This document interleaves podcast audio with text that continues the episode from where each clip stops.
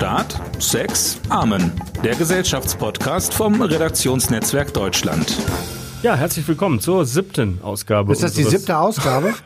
Christian, ja, ich habe nochmal nachgeguckt. Ach Das so. ist tatsächlich die siebte Ausgabe Ah. des Podcasts Staat, Sex, Amen. Ich wollte dich auch nur noch mal so, ich wollte dich mal so Trump-mäßig einfach unterbrechen. Unterbrechen. Aus dem Konzept bringen. Absolut. sozusagen. Absolut, ja. Ja.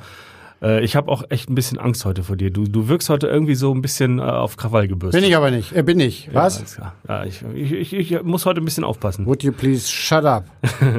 Sag mal, apropos.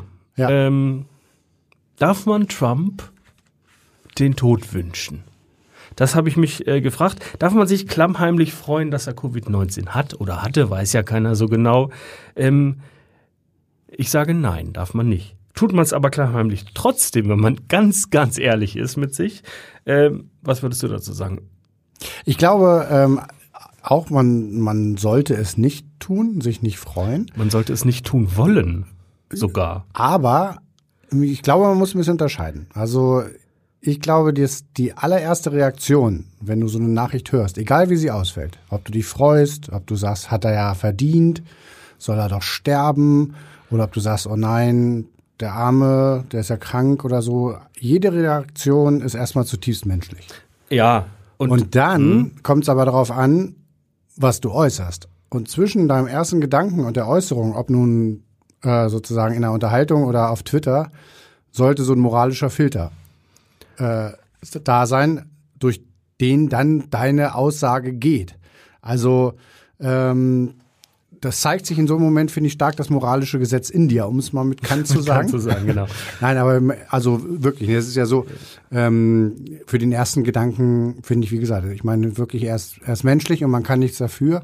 Aber dann muss man sich schon überlegen, äh, wünsche ich das einem Menschen? Also mein erster Gedanke war tatsächlich wen. nicht Freude. Das sage ich jetzt nicht sozusagen als, als äh, wie, wie sagt man, als ähm, äh, Virtue Signaling sozusagen, dass ich so tolle Werte habe, sondern das sage ich, weil mein erster Gedanke war eher äh, Karma is a bitch. Also es war nicht so Freude, sondern so ein Gefühl von Gerechtigkeit. Es wirkt so wie, so wie so ein Stück ausgleichende Gerechtigkeit, habe ich gedacht. Weißt du, wenn der Typ, der die Katastrophe so für einen leichten Schnupfen erklärt, auf einmal selber Patient ist, ne? Nein, darfst du natürlich, du darfst dir natürlich nicht den Tod wünschen, ne?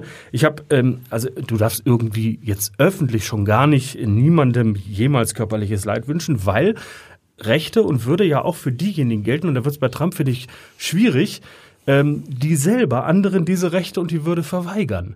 Also ein Lügner, der ganz laut Lüge schreit, kann ja am Ende trotzdem Recht haben. Das ist, finde ich, bei diesem Fall so kompliziert. Also du musst einem Menschen, also sozusagen Ethikregeln auch jemandem zugestehen, der selbst gegen sie verstößt, der sozusagen selber äh, äh, dich sich nicht so benimmt, wie du das nimmst. Das ist ein hoher Anspruch, Das ist ein aber sehr hoher Anspruch. ein ja. sehr hoher Anspruch. Aber, Aber, er ist die richtig. Grundlage dafür, finde ich, dass die verbindlichen Spielregeln einer Gesellschaft sich nicht auflösen. Also, Unbedingt. Also, wir, haben, wir haben das ja in ähnlichen Fällen auch, dass diejenigen, die gegen, gegen Gesetze verstoßen, gegen die Demokratie verstoßen, die gegen die Demokratie wettern, trotzdem in den Genuss des Rechtsstaates kommen und kommen müssen. Und Jetzt- auch das ist ja ein hoher Wert. Ähm, da muss man sich manchmal zwingen oder äh, sich zwingen, das noch für gerecht zu halten. Aber es ist notwendig. Jetzt sagen natürlich manche, ich habe das bei Twitter auch gelesen, ähm, weil ich habe dann auch dran erinnert, dass äh, Michelle Obama sagte, when they go low, When we go high. genau. Also sozusagen, dann sind wir erst recht eine moralische Instanz, wenn die anderen es nicht sind. Dann schrieb eine, ähm, das ist so, äh, klingt zwar super, aber das ist so ein bisschen so, als wenn man mit äh, Wattebäuschen, äh, mit einem Wattebällchen zur Messerstecherei geht. Da sag ich als Waldorfschüler jetzt, auch ein Wattebäuschen kann ja eine Waffe sein. Es kommt auf die Größe und die Festigkeit des Wattebäuschens an. Und Mickey Beisenherz ähm, hat was Interessantes geschrieben. Ähm, der schrieb, diese krampfhafte Verleugnung jedweder Schadenfreude wirkt eingedenk tausendfacher Verhitlerungen von Saddam Trump natürlich etwas unecht und ist Peak Virtue Signaling. Da ist mir echte Häme glatt lieber als diese dünne Anstandslackierung. Virtue Signaling, das zur Schaustellen moralischer Werte zur Aufwertung der eigenen Persönlichkeit sozusagen, Tugendprotzerei. Hat er recht? Naja, ich weiß nicht, man muss das ja nicht äh, zur Schau stellen. Ich weiß sowieso nicht, ähm, ob man da jetzt, na klar, wenn man das auf Twitter macht, stellt man zur Schau und es ist in der Debatte und man inszeniert sich dann als sozusagen als derjenige oder diejenige, die auf der moralisch richtigen Seite steht. Aber ähm, ich würde da mal weggehen von irgendwelchen Inszenierungen. Also ich kann ja jetzt auch nur für mich sprechen und für mich muss ich sagen, ich äh, bemühe mich, nachdem das durch einen moralischen Filter gegangen ist, äh, eigentlich keinem Menschen den Tod zu wünschen, sondern Gerechtigkeit auf äh, irgendeine Art, andere Art und Weise. In dem Fall jetzt Donald Trump, dass er abgewählt wird. Am, ne? Ja. Ich habe ich hab tatsächlich auch, mir ging es auch so, also natürlich haben wir diese moralischen Filter und ich habe aber gestaunt, bei wie vielen Menschen dieser Filter offensichtlich versagt hat, bevor mhm. sie getwittert haben. Ähm, ich fand das erstaunlich, wie viele Menschen ähm, ihre Sehnsucht nach einer vulgären Lösung sozusagen des Trump-Problems äh, Ausdruck verliehen haben. Und zwar Menschen, die zum Beispiel einem Tier aus ethischen Gründen nicht ein Härchen krümmen würden, ja. haben dann massenhaft und millionenfach getwittert, I hope he dies. Ne? Ja. Twitter und Facebook haben wirklich haufenweise Posts abgeräumt, in, äh, entsprechend, das sei mit den Nutzerregeln nicht vereinbar. Ja, die haben das ja verboten, ne? Ja, also, aber das ist bigott, muss man auch sagen. Wenn sie vorher Trump, Jahre und Monate lang Trumps Tweets. Ja, nicht nur Trumps Tweets, sondern auch, auch die Morddrohung zum Beispiel gegen, was weiß ich, gegen eine Demokratin wie, wie, wie Alexandria Ocasio-Cortez. Mhm die dann auch schrieb, sag mal, Twitter, wollt ihr uns damit sagen, ihr hättet das schon die ganze Zeit so machen können oder was? ja, ja? ja. Also ich staune jedenfalls, dass sich beim Thema Gewaltfantasien links und rechts nicht so viel nehmen, nur bei der konkreten Umsetzung liegt rechts halt vorne, muss man einfach sagen. Ne? Ja.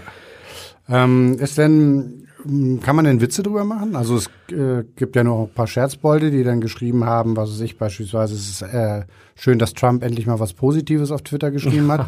ähm, ist sowas erlaubt? Ja, also wenn es klar als Witz ersichtlich ist, wieder die alte Frage, äh, wenn Satire in, im Kontext ist Satire erlaubt, außerhalb des Kontexts ist Satire nicht immer zu dechiffrieren für alle. Das ist das Problem. Hm. Also ich finde, wenn es klar als Witz erkennbar ist, äh, und das ist bei Twitter in der Kürze schon gar nicht, äh, nicht immer einfach, dann ist es natürlich auch zulässig. Und mein Problem, und da kommen wir wieder zum Moralischen zurück, wir heißen ja auch Staatssex-Armen. Ja. Wenn man es mal aus dem biblischen Kontext betrachtet, nach biblischen Grundsätzen heißt ja, jemandem was Böses wünschen, schon etwas Böses zu tun. Absolut. Es wird nicht unterschieden, Gedanke und Tat sind dasselbe, und zwar obwohl die Bibel selber voll ist von Gewaltfantasien. Ich bin jetzt nicht super bibelfest, aber es gibt im Psalm ähm, mit der Zeile mögen die Übeltäter deiner Kinder an den Felsen zerschmettern. Was ist jetzt der Unterschied zwischen so einem Bibelzitat und dem Wunsch, Trump möge bitte an Covid verrecken? Der Unterschied ist, dass, dass sozusagen man sich selber klar in die Lage versetzen muss, seinen eigenen Wutausbruch als solchen zu identifizieren und sich selbst von seinen Emotionen zu distanzieren. Das heißt, da sind wir wieder beim Thema Zivilisation und moralischer Filter. Das ist extrem viel verlangt, muss man sagen. Aber es ist die Voraussetzung für alles. Es ist zumindest die Voraussetzung für Zivilisation. Richtig. Am, Im ersten Moment sind wir in einem Naturzustand als Instinktwesen. Ja. Und im zweiten Moment müssen wir dann nochmal kurz drüber nachdenken, ob das richtig ist, was wir da denken, bevor wir es äußern oder in Handlungen umsetzen. Und es, es, es, es erscheint mir immer wichtiger, dass wir die Vernunftbegabung, die uns mitgegeben ist, auch tatsächlich gelegentlich mal einsetzen, selbst bei Twitter. Glaubst du denn, äh, dass Donald Trump sozusagen diese Erkrankung jetzt in irgendeiner Art und Weise nutzen kann? Oder ist das für ihn ein Nachteil? Ich glaube, bei Donald Trump gilt, was immer er tut, es gefällt seinen Anhängern und es missfällt seinen Gegnern und es ist fast egal. Sie werden immer einen Weg finden, äh, sozusagen jetzt diese Covid-Erkrankung als neues äh, neues Indiz für die Unverwundbarkeit der Heilsgestalt Trump äh, zu verstehen und zu ja. lesen. Ja. Ich glaube aber inzwischen, dass der Kern seiner Wählerschaft treu, loyal und super, super, super empfindlich ist, aber nicht mehr sehr groß. Es sind vielleicht, lass es 38, 42 Prozent sein. Es wird nicht reichen. Das ist hm. meine Überzeugung inzwischen. Dein äh, Wort in Gottes Ohren, um nochmal zum Amen zu kommen. zum Bibel zurückzukommen. Oder ähm, ich finde, der ehemalige Sprecher von Trump, ich glaube, er war es ja 17 Tage lang oder so, ja, der, Anthony ja. Scaramucci, ja, Scaramucci. Äh, hat schön geschrieben, äh, get well and leave soon. Also werd schnell ge gesund, aber verlasse ganz schnell das Amt. Und ich glaube, das passt es eigentlich am besten so zusammen, was man Donald Trump wünschen sollte. Apropos wünschen sollte. Christian.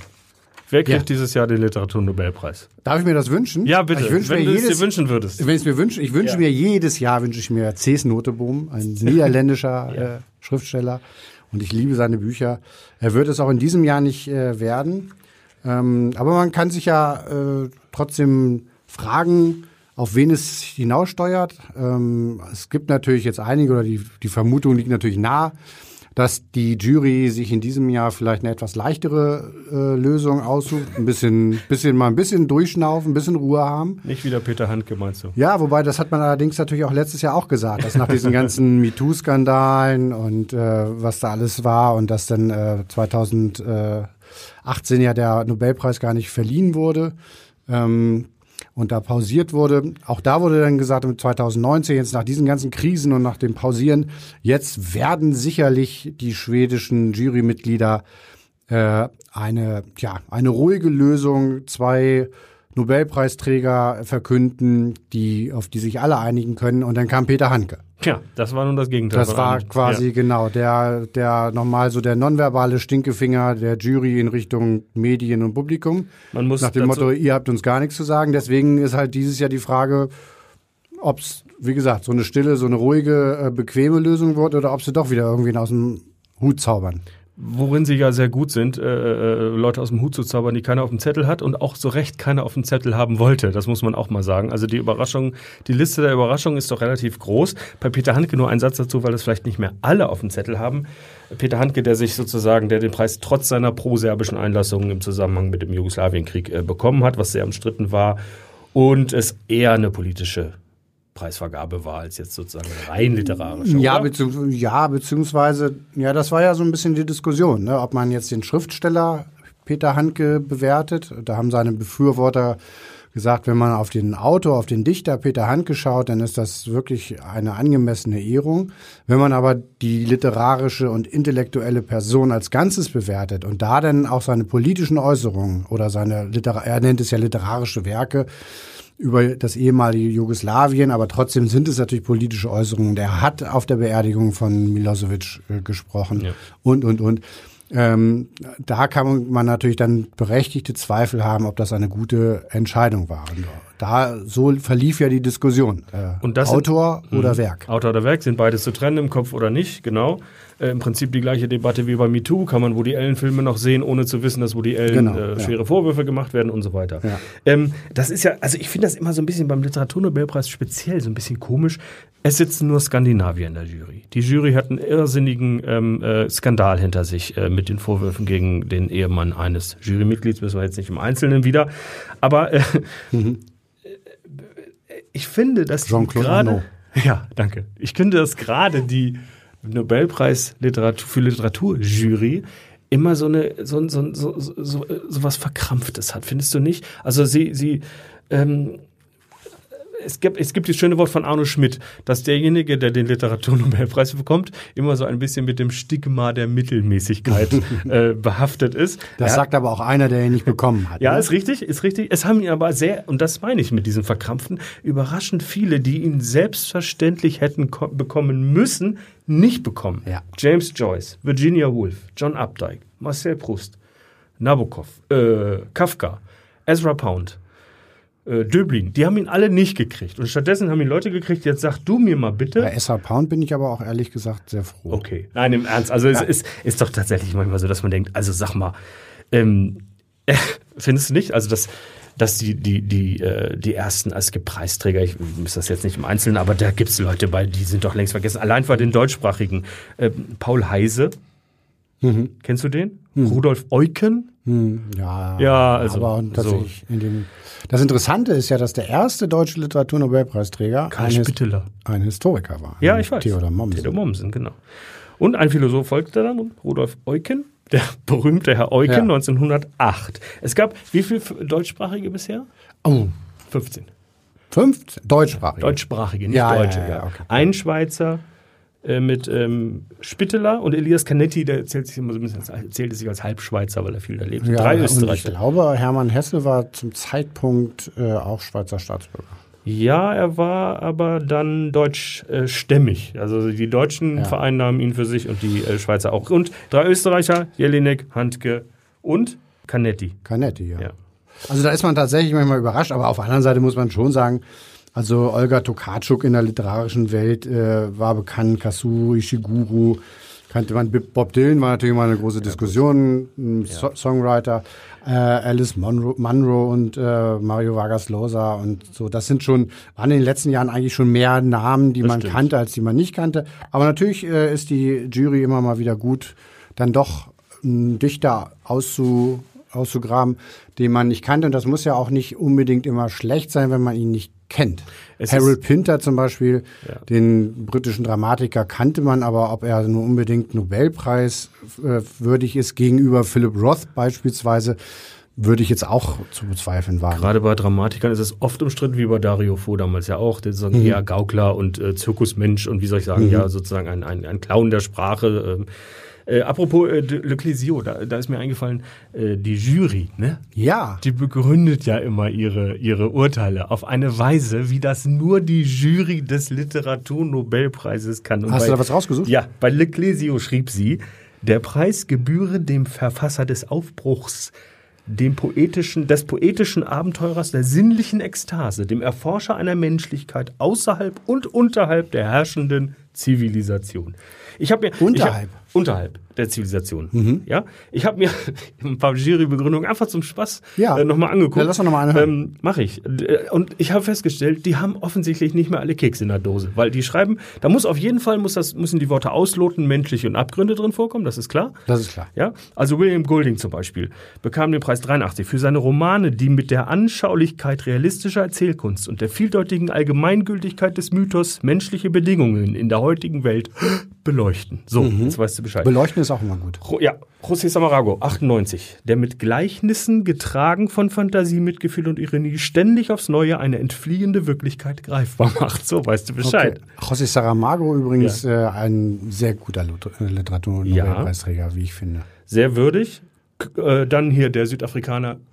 J.M. Kötzi, Kötzi? Ich wollte dich gerade fragen, wie man es ausspricht. Ja, Kötzi, ja. Äh, der schrieb, würde ich sagen. da schrieb die Jury, dass er in zahlreichen Verkleidungen die überrumpelnde Teilhabe des Außenseitertums darstellt. Was ist denn jetzt bitte eine überrumpelnde Teilhabe?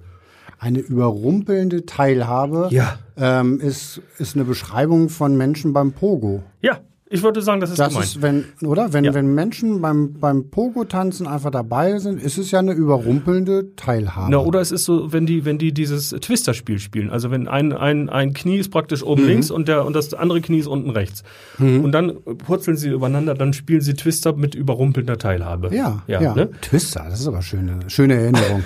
Olga Tokarczuk kriegt den Preis für eine erzählerische Vorstellungskraft, die mit enzyklopädischer Leidenschaft Grenzüberschreitungen als Lebensform darstellt. Grenzüberschreitung Jetzt weißt du Bescheid. auch immer wichtig. Und unvergessen Günter Grass 1999, weil er in Na, munterschwarzen Fabeln ja. das vergessene Gesicht der Geschichte gezeichnet hat. So, wahrscheinlich- Das ist, ja, Wahrscheinlich gibt es da so, äh, so einen einarmigen Banditen, so einen Ja. Automaten an der Wand. Ja. Und dann, dann haust du da zwei Kronen rein und dann genau. einmal den Hebel nach unten und dann kommt da unten so ein Text raus. Der Laudatio-Generator. Du hast drei, Genau. drei Zeilen, drei Rollen mit, mit Wörtern praktisch und dann genau, kommt die das werden dabei raus. Genau. Es ist ein So wie diese, diese, was man früher gespielt hat. Einer, einer mal den Hut Ja. und einer die Augen, Richtig. einer den Oberkörper und so wird das dann zusammengesetzt. Ich- Ich, glaube, das gibt es doch, diesen, diesen Wortautomaten, von wem Ja. gibt's den denn? Tim Ulrich? Fürs Feuilleton gibt's den, glaube ich. äh, für, fürs Feuilleton gibt's den. Äh, ne, also es, ist- es ist immer schlimm, wenn eine Jury, die versuchen ja offensichtlich eine höhere Durchdringungstiefe zu erreichen als der Autor selbst sozusagen, Mhm. landen aber im Schwurbelistischen. Hast du, hast du schon einen Nobelpreis gekriegt? Ich? Literatur? Ja. Äh, nö, nee, aber. Bist du zu ähm, jung? Nee, nein, zu jung ist man da nicht. Ich hätte, ich hätte Du würdest Laudatio hätte ich, hätte ich, Hättest du hätte ich- fertig? Hätte ich fertig. Soll ich vorlesen? Ja, bitte. Ja, pass auf, habe ich für dich, habe ich für dich Ja. geschrieben. Der jüngste Preisträger übrigens 41 Jahre alt, äh, Rudyard Kipling. Ja. Ja. Dschungelbuch. Äh, Dschungelbuch. Ich habe die Laudatio für dich fertig, die geht so. Christian Tetz. Ja. Verzerrt mit sinnlichem Zeitbewusstsein die vielfacettierten Schichtungen der Welt zu einer klarsichtigen Wirklichkeit, in der sich einem dechiffrierenden Tautropfen der Poesie gleich die munterschwarze, grenzüberschreitende Absurdität als künstlerische Aufrichtung des Menschen aus seiner selbstverschuldeten Verlassenheit spiegelt. Das ist so schön. Da, da tropft glatt ein, äh, eine Träne der Rührung auf meinen Oder? Frack, in dem ich hier gerade stehe. Das, diese Laudatio kannst du gerne haben, die kannst du immer nehmen. Wunderbar. Ich würde dir nur ganz kurz noch äh, sozusagen auf die Frage von vor zehn Minuten antworten. Äh, nicht nur, wen ich wünsche. Ähm, ich wage jetzt mal einen Tipp. Wie gesagt, es wird ja jemand dann vielleicht doch oder wahrscheinlich doch, ähm, auf den sich alle einigen können. Also wird's Margaret Atwood. Oh, Okay. Und äh, bei den, bei den, bei Ledbrokes, die ja jedes Jahr die Buchmacher äh, jedes wetten, da ist ähm, die Französin Marie Condé äh, vorne vor Ludmila Ulitskaya. Und dann eigentlich zu dem Philip Roth äh, unserer Zeit, äh, Haruki Murakami, Murakami, der der, ja auch fällig, jedes Jahr ja. genannt wird. Genau. Wir werden es sehen, am Ende wird es wahrscheinlich wieder, wieder irgendwie ganz anders. Äh, am Donnerstag um Punkt 13 Uhr öffnet der ständige Sekretär Mats Malm die große Türen in der Stockholmer Altstadt, äh, tritt vor die Presse und begründet ganz kurz, wer diesjähriger Literaturnobelpreisträger ist. Oder bitte Trägerin, denn es sind bisher von 101, 101 Männer und wie viele Frauen? 15. Es ist ein Elend. Ein es war, Elend. Ja, du Ja. hast recht, es war jetzt, ähm, es, Ja. es sollte in dem generischen Und jetzt bin ich gespannt. Kommt da noch was? Es äh, ja, Ja. Äh, der Nobelpreisträger war als Genus gemeint, nicht als Sexus. Ja, Man soll sich mitgemeint fühlen. ja, aber du hast natürlich recht. Also Ja. welche Preisträgerin oder welcher Preisträger wird. Richtig. Margaret Christian. Atwood wäre ja eine Frau. Margaret Atwood. Wäre eine Frau. Ja, würde, würde, wäre ein Treffer. Genau. Murakami dagegen, nun ja. Ähm, Auf jeden Fall wird es kein Europäer, glaube ich. Es waren ja zwei Europäer letztes Jahr. ist richtig. So, jetzt ähm, aber Schluss mit dem Literaturnobelpreis. Ja, es, es geht ein bisschen in die Richtung auch trotzdem alte männliche Europäer. ja, John Lennon wäre in diesem Jahr 80 Jahre alt geworden. ja. Und ich habe mich Am gefragt- 9. Oktober. Ja, und ich habe mich äh, gefragt, ähm, was das wohl heute für ein Typ wäre. Ob der wohl sozusagen die Leute irgendwie glücklich macht oder ob der die furchtbar nervt, ob das so ein überheblicher Moralist wird oder so ein äh, Fensterrentner für Besserverdiener, weißt du, wie, wie, wie Gabor Steingart oder Dieter Nuhr oder so. äh, oder so eine coole Sau, jenseits von Gut und Böse, bisschen wie Lindenberg, nur noch eine Nummer größer. Es könnte sein, dass er heute nerven würde. Ich glaube das aber nicht. Äh, ich glaube, der, der würde uns gut tun. So, weißt du, in so einer Welt voller abgezockter äh, äh, Pragmatiker und, und kleingeistigen Gierhälse wäre so ein Lennon, so ein Träumer, der sagt, äh, pass auf, ähm, Idealismus ist irgendwie zwar jetzt nicht cool oder so und ist irgendwie bis aus der Mode gekommen, aber ähm, einer, der so ein bisschen an das große Ganze erinnert und dass so eine Gesellschaft sich auch darüber Gedanken machen muss, äh, nicht nur was sie nicht sein will, sondern auch was sie sein will. Ich glaube, der würde uns heute gut tun, oder? Ja, würde er bestimmt, aber er würde, glaube ich, auch nerven. Also ich weiß nicht, so ein, ich denke so ein bisschen an Reinhard May, den ich äh, Ja. musikalisch und von seinen Texten her liebe, der mir dann aber irgendwann mal, ähm, als er auch noch häufiger in Talkshows eingeladen war, mit seinem sehr äh, moralischen und moralinsauren äh, Gerede doch irgendwann auf die Nerven ging. Und am Ende und, und auf der anderen Seite muss man sagen, er hat natürlich genau das Richtige gesagt in dieser Phase der Neoliberalisierung der Zeit, äh, der als die Deutschland AG gegründet wurde und so weiter äh, und und man dann über Gewerkschaften und und die sogenannten Gutmenschen und so weiter lachte, ähm, da ist natürlich so ein Reinhard May auch weggelacht worden. Und eigentlich merken wir heute, ist, sind solche Typen eigentlich diejenigen, die uns gut tun würde, wie du es sagst, weil sie halt äh, weil sie äh, nette Dinge sagen, weil sie, äh, weil sie konsensuale Dinge sagen, weil sie an die Gemeinschaft und die Gesellschaft denken und nicht äh, antagonistisch und kriegerisch und ausbeuterisch und welche Adjektive einem jetzt noch so einfallen. Aber ähm, und John Lennon, ja, wäre vielleicht auch so einer, das Ja, stimmt. Wir haben ja über Hannes Wader auch schon mal gesprochen hier und das ist Ja. ja so ein ähnlicher Fall, nur eben auf internationaler Ebene. Ich glaube, ähm, ich finde immer das Tolle an so lebenden Legenden, dass sie halt einfach keine Eigeninteressen mehr verfolgen, sondern dass sie sich den Luxus leisten, äh, über das Große sozusagen nachzudenken. Und na klar, ich, natürlich wäre das irgendwie peinlich, wenn der heute bei Twitter irgendwie rumtwittert oder angekettet im Hambacher Forst da irgendwie mitmischt oder so. Das will, das will keiner sehen, ne? Aber ähm, er war halt auch in erster Linie Musiker.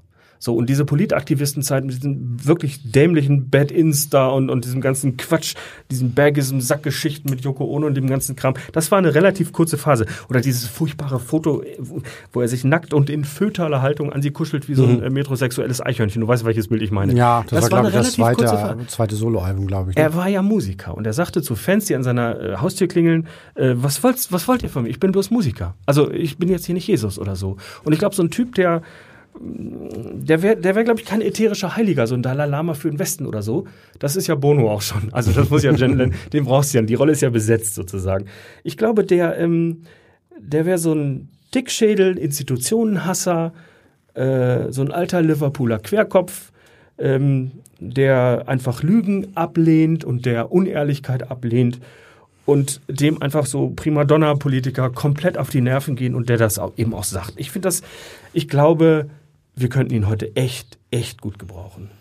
Aber es kann durchaus sein, natürlich ist er Musiker, dass er ganz einfach, so ähnlich wie es Paul McCartney ja auch macht, sich äh, mehr oder weniger zurückzieht und ab und zu dann mal wieder auftaucht und ein bisschen Musik macht, vielleicht nochmal ein Album aufnimmt. Ich meine, Yoko Ono, vielleicht hätten sie sich bis heute vertragen. Vielleicht würden sie auch, vielleicht hätte er auch irgendwann gesagt, dass sie nicht singen kann. Also möglicherweise nach 10, 12, 15, 20 Jahren. Das glaube ich nicht. Meinst du, das wird er bis heute durchziehen als Kind? Ja. ja.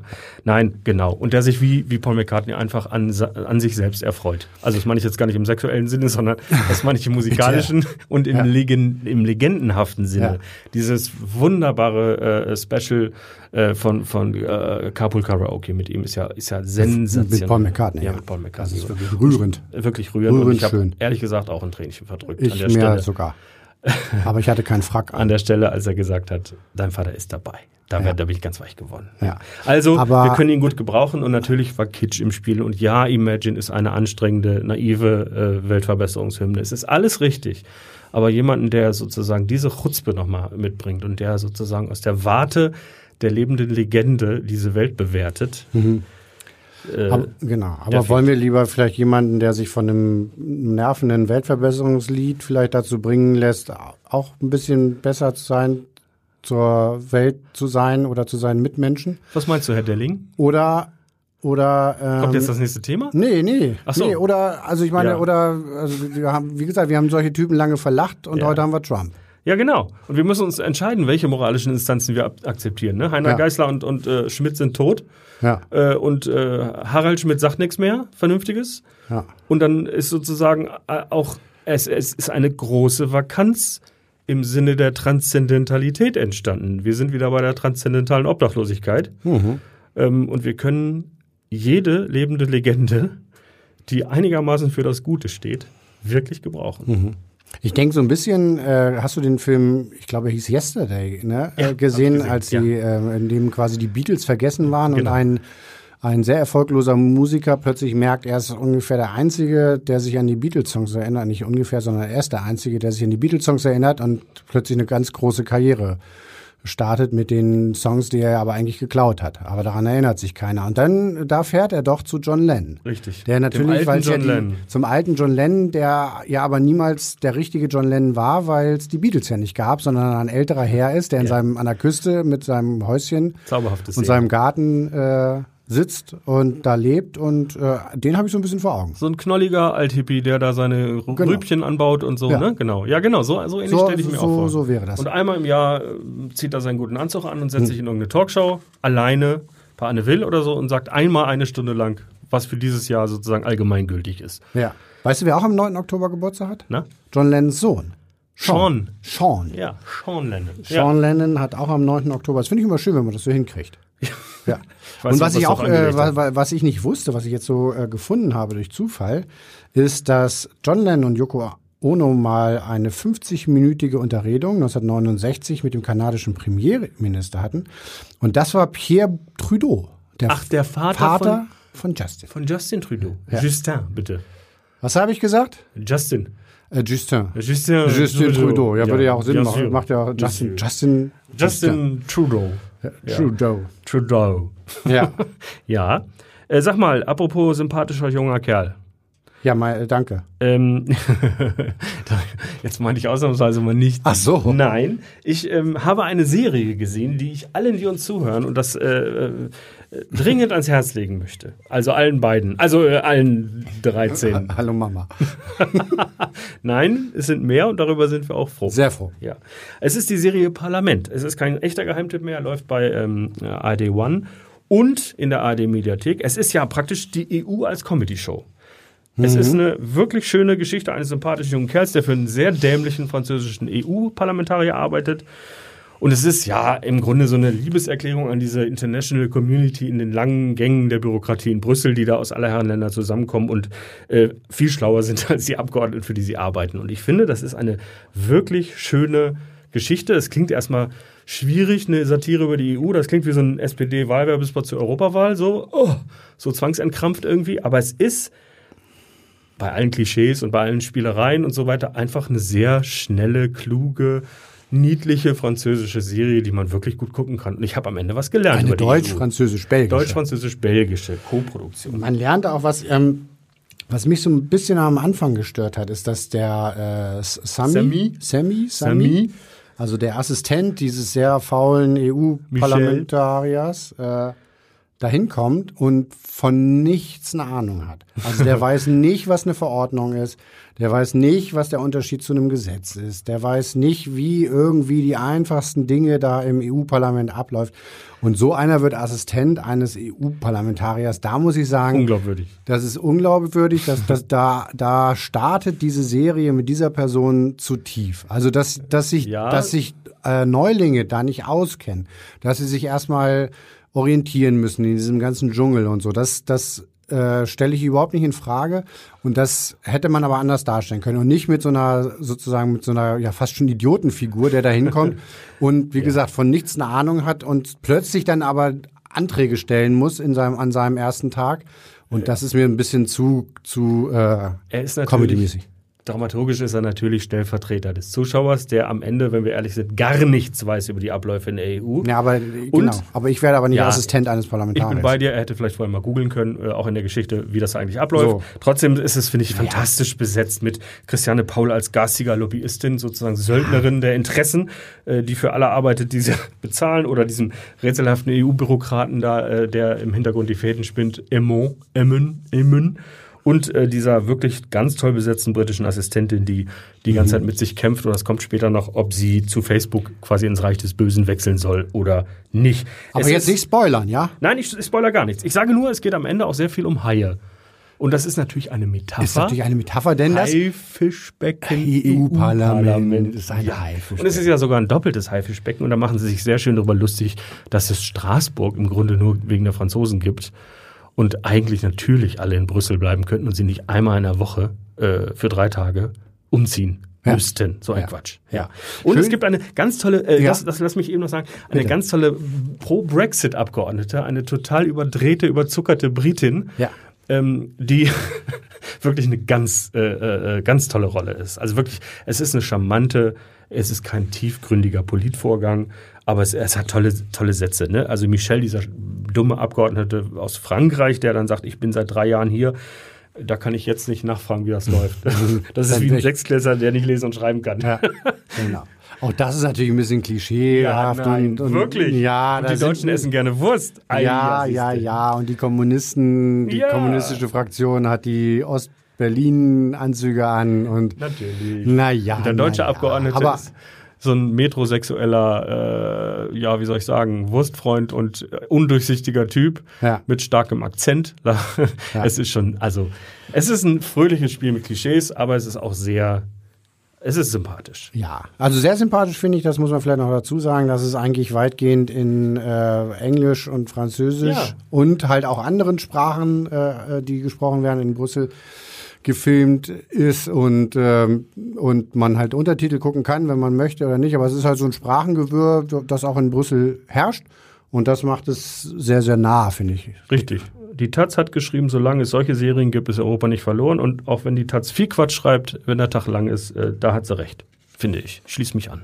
So, Ja, Also ein kleiner, kleiner Tipp, wie Ja. man die nächsten Tage verbringen kann. In diesem Jahr an Ereignissen doch nicht armen Jahr 2020. nein, das kann man so nicht sagen. Was, was in diesem Jahr passiert ist, reicht für drei Jahrzehnte, glaube ich, eigentlich, ne? oder?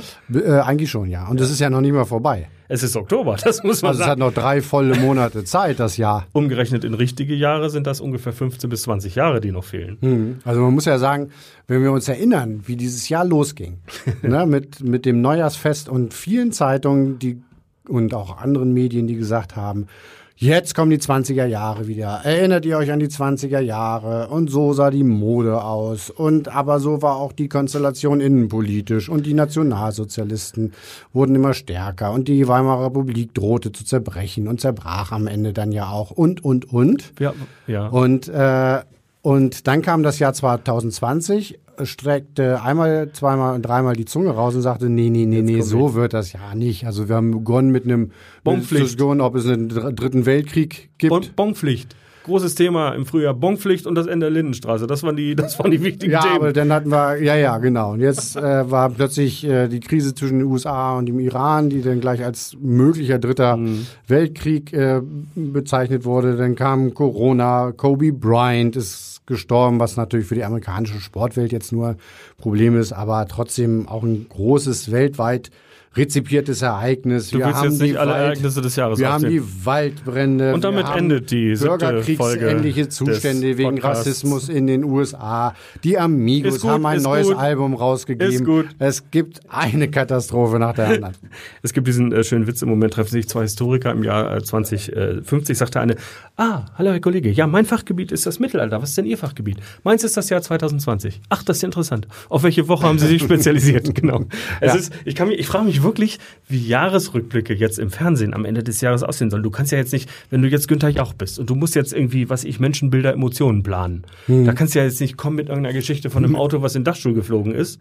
Nee. Äh, du, du hast ja im Grunde keine Sekunde Zeit für Banalitäten. Nee. Und ähm, Haben wir uns das nicht immer gewünscht?